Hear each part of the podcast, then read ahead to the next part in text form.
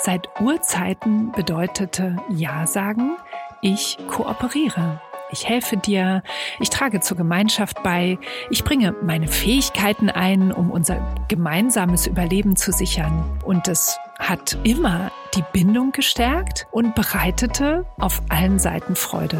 Ein Nein war aber eben früher nicht vorgesehen. Herzlich willkommen bei Ein gutes Gefühl, dem Podcast von sinnsucher.de. Jeden Monat tauchen wir ein in ein Lebensthema, das wir gemeinsam in vier Folgen ergründen. Im Gespräch mit erfahrenen Expertinnen und Experten, praktischen Übungen, wissenschaftlich fundiert und natürlich mit euren Fragen. Setz die Segel für dein erfülltes Leben.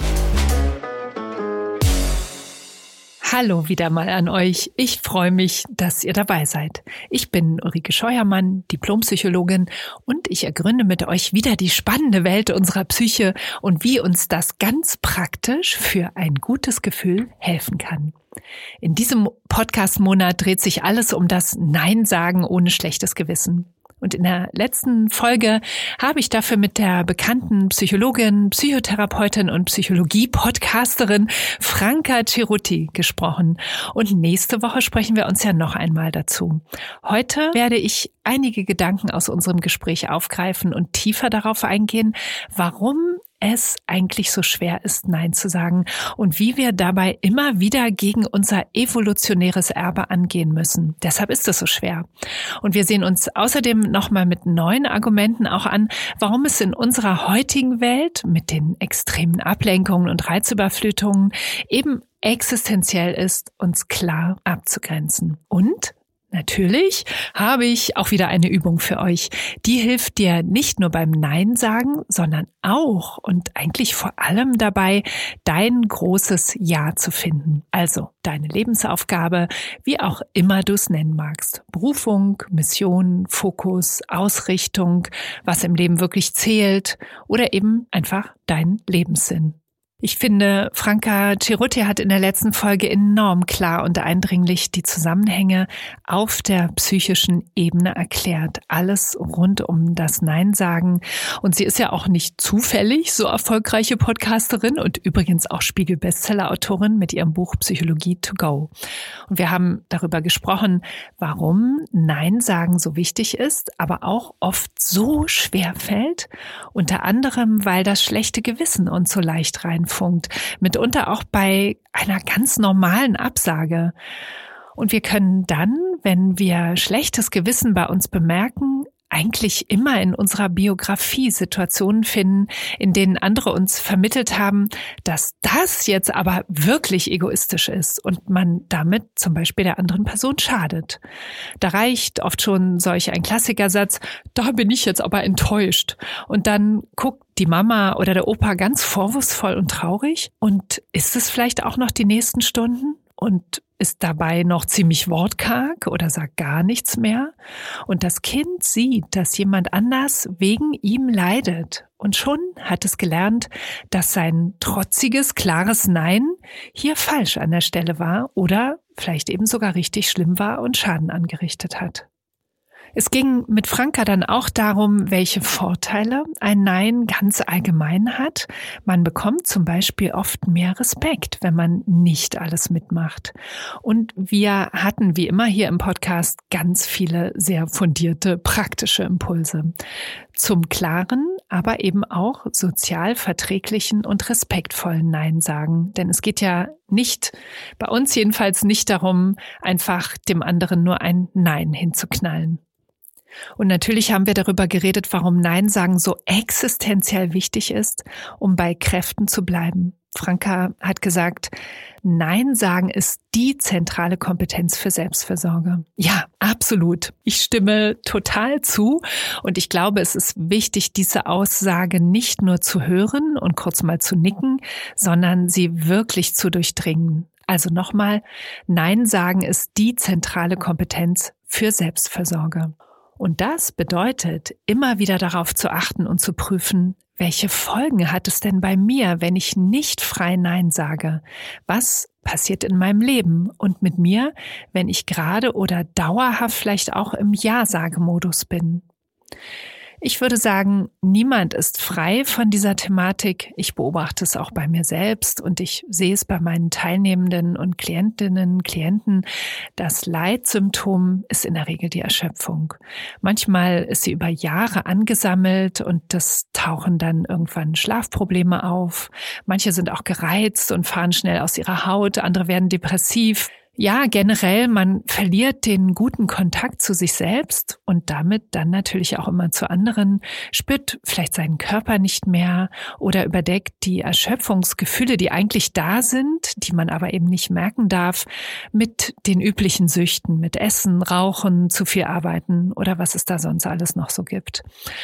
Und es kann bis hin zu Depressionen oder Burnout führen, also Burnout im Sinne von Ausbrennen oder auch Burn-on, also immer weiter brennen. Heute im größeren Zusammenhang betrachtet möchte ich nun mit euch darüber nachdenken, wie uns das Nein sagen gelingen kann, obwohl wir dieses evolutionäre Erbe haben, das ich vorhin schon kurz angesprochen habe, in dem alles in uns seit Millionen von Jahren auf Ja sagen ausgerichtet ist. Und darüber haben wir in der letzten Woche auch schon ein wenig gesprochen. Und Franke hat gesagt, dass Ja-Sagen in früheren Zeiten ein Überlebensvorteil war. Nun tragen wir heute noch starke Ja-Sage-Impulse in uns, die in unsere Psyche wirklich tatsächlich so wie eingeschrieben sind. Und die können wir auch nicht einfach so wegmachen. Und wenn wir uns diesen Zusammenhang ansehen, dann können wir eigentlich nur so auch ganz und gar verstehen, warum es uns eben heute immer noch so schwer fällt, Nein zu sagen. Und das Wichtige an diesem Gedanken ist, alles das, was heute hier stattfindet, was es so schwer macht, ist eben total neu, wenn wir es auf unsere Menschheitsgeschichte beziehen. Und das hat erst seit ein paar Jahrhunderten so richtig Fahrt aufgenommen mit der sogenannten Beschleunigung der Welt, zu der ich später noch etwas sage. Und es hat noch mal mehr Fahrt aufgenommen seit ein paar Jahrzehnten, wenn wir an das Internet denken. Und noch extremer ist es geworden, seit wir unsere Smartphones Tag und Nacht in der Tasche haben oder in Reichweite haben. Und da sind wir erst ungefähr bei 15 Jahren, was wirklich ein, ein mini, mini kleiner, nicht mal ein Wimpernschlag Tag in der Menschheitsgeschichte ist. Und deswegen haben wir eben dafür noch kaum einen Mechanismus, um uns richtig abzugrenzen. Und fangen wir mal bei den vielen Anlässen an, bei denen wir eigentlich Nein sagen müssten, es aber oft nicht schaffen und dann mit Überforderungssymptomen reagieren, die ich vorhin auch schon aufgezählt habe. Diese vielen Anlässe, bei denen wir uns abgrenzen müssten und die passieren eben heutzutage ständig, weil wir in einer Welt voller massiver Ablenkungen und Verlockungen leben. Das ist ja viel mehr, als dass uns jemand mal fragt, kannst du mir mal dabei helfen? Und man hat eigentlich gerade keine Zeit dafür. Es ist das Wesen unserer modernen Welt, was uns dazu zwingt, ständig uns abzugrenzen und zu irgendetwas Nein zu sagen, was da von außen auf uns einströmt. Mit all der Technik, soziale Medien, Nachrichten auf unseren Smartphones, E-Mails, die unsere Postfächer überfluten, Werbung überall auf unseren Bildschirmen. Und da finden wir dann personalisierte Kaufangebote, die da auftauchen aufgrund unserer bisherigen Bewegungen im Internet. Und solche Werbung wirkt natürlich noch viel stärker, als wenn ich früher irgendwo auf der Straße ein Plakat gesehen habe, das mich vielleicht dann auch nicht sonderlich interessiert hat. Und auch die ständige To-Do-Liste erzeugt permanenten Druck. Und viele erleben diese Liste regelrecht als Inbegriff des inneren Antreibers, um eben noch mehr zu tun und zu versuchen, alles abzuarbeiten. Und wie gesagt, da braucht es noch gar nicht eine Person, die von außen kommt und ganz direkt fragt, kannst du mir helfen oder kannst du dieses oder jenes Projekt noch übernehmen? Zu dem Thema Beschleunigung der Welt gibt es einen sehr interessanten und renommierten Soziologen, den Hartmut Rosa. Der hat viel über die Beschleunigung geforscht und Bücher darüber geschrieben. Und ich finde es eben wichtig, nicht nur daran zu denken, was wir selbst tun sollten, und tun können, um uns mehr gegen die vielen Ablenkungen und Verlockungen abzugrenzen. Denn es ist immer gut mitzubedenken, dass wir in einem gesellschaftlichen Feld sind und es dann auch dabei hilft, sich nicht selbst immer nur Vorwürfe zu machen, wenn es nicht so leicht geht mit dem Nein sagen.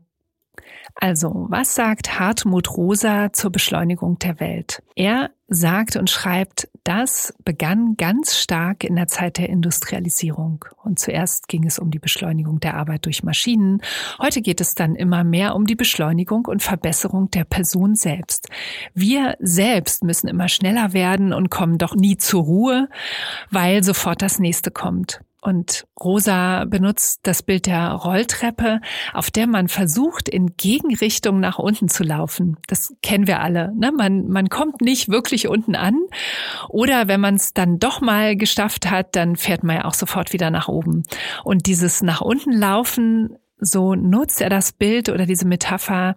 Äh, da will man versuchen, endlich mal alle Aufgaben und Anfragen und Anforderungen abzuarbeiten, die uns ständig entgegenkommen. Aber kaum sind wir vielleicht mal unten angekommen oder jedenfalls weiter unten, werden wir von selbst wieder nach oben getragen. Es kommen neue E-Mails, neue Nachrichten, neue Anfragen und To-Dos, zum Beispiel auf unsere Liste.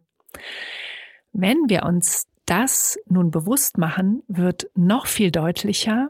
Wir müssen uns abgrenzen, aber es ist eben auch schwer, weil unsere ganze Gesellschaft, unser ganzes Leben ist darauf ausgerichtet, dass überall eben dieses viele kommt, was uns nach oben trägt. Und jetzt gehe ich näher auf die Impulse ein, die in uns gegen das Abgrenzen arbeiten.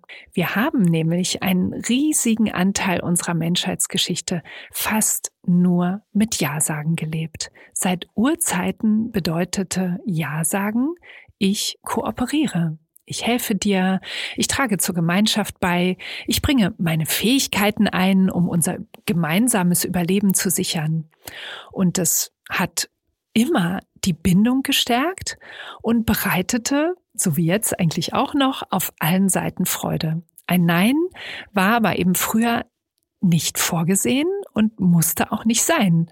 Also wenn man sich jetzt vorstellt, jemand hätte in der Steinzeit gesagt, nee, ich möchte heute nicht jagen, auch wenn du dann alleine auf die Bärenfamilie treffen könntest, die dich vielleicht verfolgt. Oder nein, ach, ich habe jetzt keine Zeit für deine Wunde, um die zu versorgen. Also, wer nicht Ja sagte, half damals nicht und war damit auch kein wertvolles Mitglied der Gemeinschaft. Er oder sie half eben nicht, das Überleben zu sichern.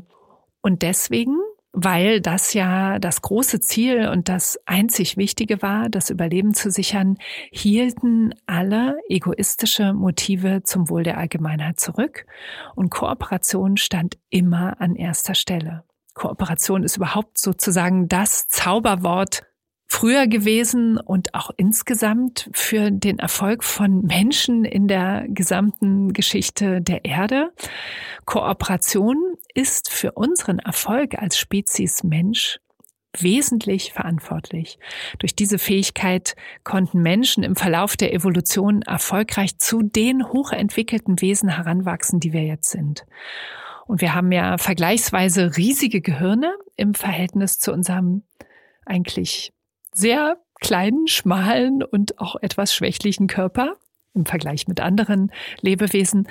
Und wir brauchen diese Gehirne hauptsächlich für soziale Fähigkeiten und dabei eben vor allem für Kooperation. Also wenn die Evolution sozusagen so viel Gehirnmasse eingesetzt hat, dann wird das seinen Grund haben und wir Menschen sind die absoluten Kooperationsexperten.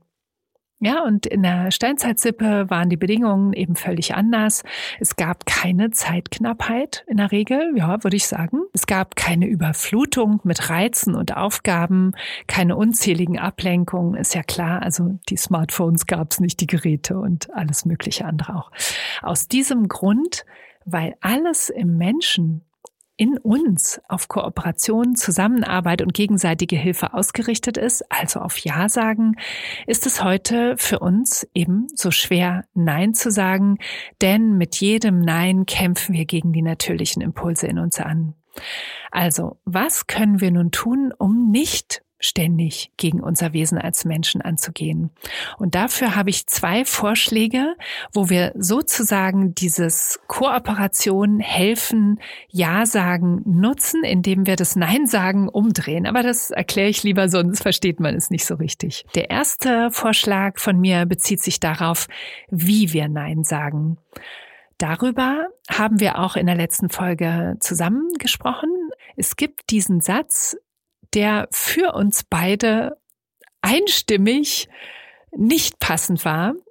Der hat uns eigentlich beide schon immer auf die Palme gebracht und den liest man oft in den sozialen Medien.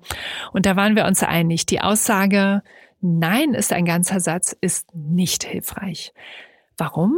Weil sie brüskiert und weil man schlechte Erfahrungen damit macht, wodurch das Nein sagen beim nächsten Mal noch schwerer wird.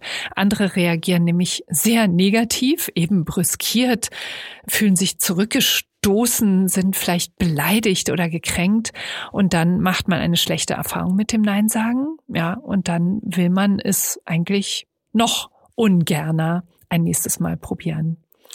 Und Studien zeigen eben auch eindeutig, dass das Erklären einer Absage oder eines Neins viel leichter von der anderen Person akzeptiert werden kann, als wenn wir keine Erklärung dazugeben. Also Nein sollte lieber aus mehreren oder sogar wirklich vielen Sätzen bestehen, so dass die andere Person verstehen kann, was zu unserem Nein geführt hat. Das Zweite, was wir nun tun können, um nicht ständig gegen unser evolutionäres Erbe anzugehen, ist, dass wir uns überlegen, wie das Nein sagen anderen Menschen helfen könnte. Und damit können wir dann unsere evolutionäre Ausrichtung nutzen, indem wir das Nein sagen anders als bisher verstehen. Ich erkläre das mal Schritt für Schritt. Wenn wir Nein sagen, dann kann das nämlich andere dabei unterstützen, selbst besser Nein sagen zu können, was ja, wie wir jetzt wissen, eine existenzielle Fähigkeit in unserer heutigen Zeit ist. Und drittens können wir überlegen, wie unser eigenes Nein sagen das Ja sagen bei uns unterstützt. Indem wir bei einigen oder sogar vielen Dingen Nein sagen, können wir nämlich auf der anderen Seite erst richtig und aus vollem Herzen Ja sagen. Franka hat letztes Mal einen sehr schönen Satz gesagt, wie ich finde. Sie hat gesagt, ich muss Nein sagen, um Ja sagen zu können.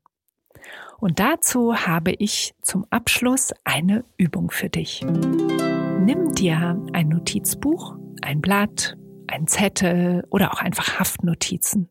Jetzt kommt nämlich eine kleine Schreibübung, die wahrscheinlich, um sie im Geiste durchzuführen, etwas zu umfassend ist. Schreibe auf die linke Seite eines Blattes als Überschrift in eine erste Spalte, wo muss ich Nein sagen? In der Mitte bleibt die Spalte leer und dann gibt es noch eine rechte Spalte und da schreibst du als Überschrift die Frage, wozu kann ich Ja sagen? Sammle nun in der linken Spalte alle Dinge in deinem Leben, bei denen du Nein sagen willst oder sogar musst. Leitfragen dafür können sein, was ist eine Quälerei für mich? Was ist eine Pflicht? Wo fühle ich auch einfach Unlust und sage nur widerwillig Ja und meine eigentlich Nein? Wo denke ich zum Beispiel spontan, äh, auch das noch?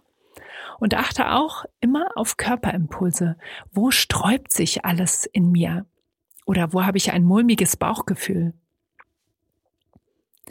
Und alles, was du hier aufschreibst, in dieser Spalte, da kann ruhig eine sehr lange Liste entstehen. Im Wissen, dass du sicherlich nicht alles davon einfach absagen kannst, aber auswählen tust du ja auch erst später. Nun hast du in der Mitte eine leere Spalte und die bleibt auch leer. Und das ist nicht nur eine leere Fläche auf deinem Papier, sondern es ist dein leerer Raum und der bleibt leer und du kannst dich hier aber fragen, ob du solch einen leeren Raum in deinem Leben eigentlich aushalten kannst oder ob immer alles vollgefüllt sein muss. Falls das so ist, wäre das etwas, woran du dich in Zukunft mehr gewöhnen könntest? Und Kannst du herausfinden, was dich daran hindert, diesen leeren Raum einfach da sein zu lassen? Vielleicht ist es erst einmal einfach ungewohnt. Oder es taucht dann etwas Unangenehmes auf, was du sonst mit Geschäftigkeit und Ja-Sagen verdrängst. Vielleicht taucht ein ungelöster Konflikt mit jemandem auf, den du eigentlich lieber nicht anschauen möchtest. Vielleicht gibt es auch ein körperliches Symptom wie Schmerzen irgendwo im Körper oder auch ein trauriges Gefühl, von dem du dich ablenken willst, indem du geschäftig bleibst und lieber zu viel Ja sagst als zu wenig. Und du könntest ausprobieren, wie du bewusster damit umgehen kannst. Wenn du auf diese Weise den leeren Raum mehr da sein lassen kannst, ihn vielleicht sogar beginnst zu genießen und zu erkunden, dann könnte darin später etwas Neues entstehen. Und damit kommen wir zur dritten, zur rechten Spalte. Rechts gibt es die Spalte Wozu kann ich Ja sagen? Und hier kommt alles hinein, was sein kann, wenn du genug Neins aus der linken Spalte umgesetzt hast. Hier in der rechten Spalte kommen die Ja's vor, bei denen es um deinen eigentlichen Fokus, um dein tiefstes Ja geht, nämlich deine Lebensaufgabe. Du kannst es auch anders nennen. Mission, Berufung, Lebenssinn. Ist egal, wie du es nennst. Oder einfach mein Ja. Und je mehr du dieses Ja lebst, desto fokussierter und zufriedener kannst du leben und desto leichter fällt es dir, zu den Dingen Nein zu sagen, die nicht zu deiner Lebensaufgabe gehören. Eins meiner Bücher dreht sich ausschließlich um dieses Thema. Es heißt, wenn morgen mein letzter Tag wäre, so findest du heraus, was im Leben wirklich zählt. Wenn du dir nämlich die Endlichkeit deines Lebens bewusst machst, so hilft dir das dabei, dich auf das wirklich Wichtige zu fokussieren. Außerdem habe ich für diese rechte Ja-Spalte drei Fragen für dich, die ich auch in meiner Arbeit als Psychologin immer wieder meinen Teilnehmenden stelle, um sofort ganz viel über die eigene Lebensaufgabe herauszufinden, ohne dass man dafür eine Woche ins Kloster gehen muss. Diese drei Fragen kannst du am besten jetzt sofort beantworten. Also mit Blitzantwort, während du hier zuhörst, ohne weiter darüber nachzudenken, sondern nimm einfach das, was dir als erstes in den Sinn kommt, denn das kommt noch am ehesten aus dem Unterbewusstsein und daran wollen wir anknüpfen, denn alles andere zerdenkt man dann immer so leicht. Also, die erste Frage für deine Lebensaufgabe. Was kannst du gut? Und die zweite Frage für deine Lebensaufgabe. Was macht dir Freude? Und die dritte Frage. Was willst du beitragen? So, mit Blitzantwort bist du dann mit deinen Antworten auch schon fertig. Und nun hast du mit den drei Spalten einen Dreischritt, den du in jede Richtung gehen kannst. Du kannst mit dem Ja sagen und deiner Lebensaufgabe beginnen in der rechten Spalte. Du kannst in der Mitte im leeren Raum beginnen und ihn erkunden und vielleicht etwas darüber herausfinden, warum du diesen leeren Raum meidest. Und du kannst mit den Dingen für das Nein sagen in der linken Spalte beginnen. Dieser Dreischritt wird dir helfen, klarer und fokussierter in deinem Leben zu stehen und er wird dir natürlich auch dabei helfen, einfacher Nein zu sagen. Und jetzt folgen zum Schluss noch ein paar fast philosophische Gedankenimpulse. Erstens, ein Nein ist nie eine Abkehr von Menschen und von der Welt. Du gibst damit nämlich auch ganz direkt etwas, ohne es vielleicht erst einmal zu merken. Denn Nein sagen ist eine Notwendigkeit, um in unserer heutigen Welt Ja sagen zu können. Darüber haben wir ja gerade nachgedacht. Zu dem, was für dich wirklich zählt. Und damit kannst du natürlich viel mehr bewirken als mit den vielen Dingen, die du tust, weil du meinst, sie tun zu müssen oder weil andere sie von dir erwarten. Außerdem hat das Ja-Sagen eben auch in sich einen Sinn. Du bist damit nämlich ein Vorbild für andere, zeigst anderen, die fast garantiert auch Schwierigkeiten mit dem Nein-Sagen haben, dass es gehen kann, wie Nein sagen gehen kann und wie es, wenn du immer geübter daran wirst, wie es sogar entspannt gehen kann.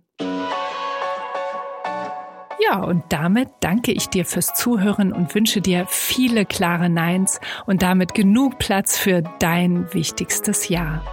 Das war die zweite Folge in unserem Podcast Ein gutes Gefühl zum Thema Nein sagen ohne schlechtes Gewissen. In der nächsten Folge ist wieder Franka Ceruti dabei und wir widmen uns euren Fragen, die wir schon eingesammelt haben. Und mir ist dabei nochmal sehr deutlich geworden, wie vielfältig das Nein sagen schwerfallen kann. Also es gab viele Zuschriften, da ging es um private Bereiche, aber auch um den Job oder wenn man eben um Hilfe gebeten wird und es sogar von anderen erwartet wird. Viele knicken ein und lassen sich überreden. Andere signalisieren erst gar keine Grenze, weil sie Angst vor den Reaktionen haben, vor zum Beispiel Konflikten, Streit, Enttäuschung, Beziehungsabbruch. Und deshalb bin ich super gespannt auf die nächste Woche und wie wir euch dazu antworten können. Ich freue mich sehr, wenn ihr wieder dabei seid. Zeit. Ja, und alle Infos zum Podcast, auch zu den bisherigen Folgen, findet ihr wie immer unter sinnsucher.de slash podcast. Und dort freuen wir uns auch wieder über euer Feedback, über eure Wünsche und Ideen für weitere Themen und ExpertInnen, die ihr gerne im Podcast hören würdet. Also, bis zur nächsten Woche. Alles Liebe für euch und viele gute Gefühle.